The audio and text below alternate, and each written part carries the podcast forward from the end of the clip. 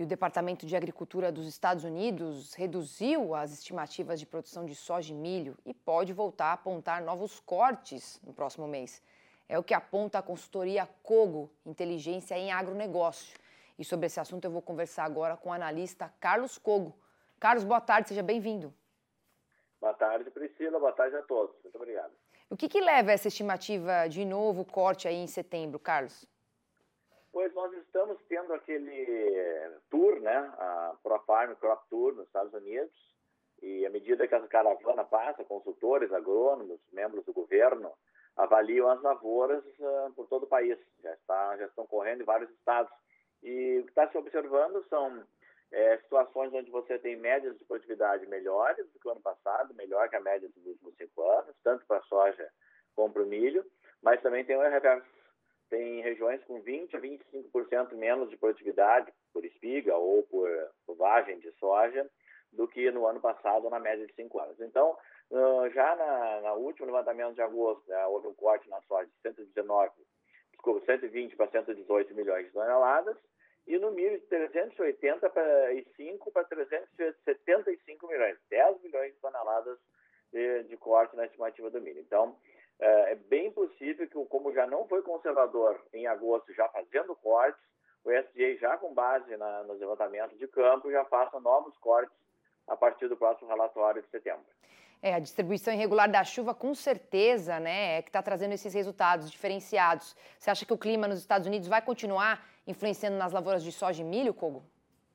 Continua influenciando, a gente vê mesmo as, as, as agências de notícia pra, e a própria ProFarm Pro é, divulgando fotos e produto muito regular, plantas regulares com espigas de diferentes tamanhos, isso já não tem mais recuperação. Então, é, o que é, essa estimativa de setembro, digamos, é o topo, é o nível máximo que pode ser atingido pelas lavouras. Daqui em diante pode haver mais cortes. Mais cortes significa mais altos de preço também recuo dos estoques de passagem, né? É, então, com novos cortes aí de produção, como é que você acha que vão ficar os estoques mundiais? É, nós já, a gente já vem numa queda de estoque. É, o que importa para todo mundo que está nos assistindo é a relação entre estoque e consumo. Ela vinha na soja cinco anos de crescimento e agora quarto ano de queda para 25% de estoques em relação à demanda. No caso do milho, isso em nível global. No caso do milho, é o sexto ano de queda consecutiva, tinha uma, uma reserva de 33% de estoque sobre a demanda e está caindo para 24%. Se olhar, Priscila, para dentro dos Estados Unidos, a situação é muito pior, porque dentro dos Estados Unidos a estimativa é de um estoque final que representa menos de 7% da demanda de soja.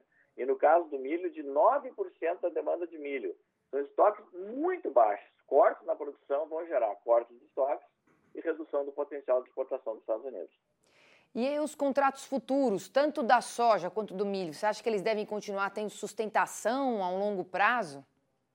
Esse é um tema interessante, isso é que é importante realmente. Se a gente olhar bem no longo prazo, de agora até 2023, 2024, caso da soja, por exemplo, a gente vê uma soja andando na casa dos 13 dólares e 50 por bushel até meados de 2022, depois na casa de 12 dólares e 50 em 2023, só caindo para próximo de 12 dólares em 2024. No caso do milho, a mesma coisa, cotações até mais fortes, andando hoje em 5 dólares e 60 por bushel e caindo só para baixo de 5 dólares por bushel só a partir do final de 2023. Então, isso representa que os preços futuros eles tendem a se manter em patamares sustentados em níveis bem elevados em 2021, 22, 23 e só começando um declínio a partir de 2024. Kogo, e os preços aqui no Brasil, você acha que eles também devem seguir o, o patamar ali do mercado internacional? É, essa é uma excelente pergunta, porque quando você coloca isso numa planilha e joga o câmbio uh, futuro na B3, junto com os prêmios dos portos brasileiros, vamos dar um exemplo, por exemplo, março de 2022, hoje uma soja liquidaria no interior do Paraná a R$ 158,80. Em março de 2023, lá adiante, na outra safra ainda, liquidaria a 160,32. E ainda em março de 2024 a 167,74, baseado no dólar futuro. Ou seja, o que nós estamos vendo é um horizonte de patamares de preços bastante sustentados no longuíssimo prazo. Tá certo. Carlos Cogo, obrigado aqui mais uma vez por suas análises para os nossos telespectadores do Mercado e Companhia.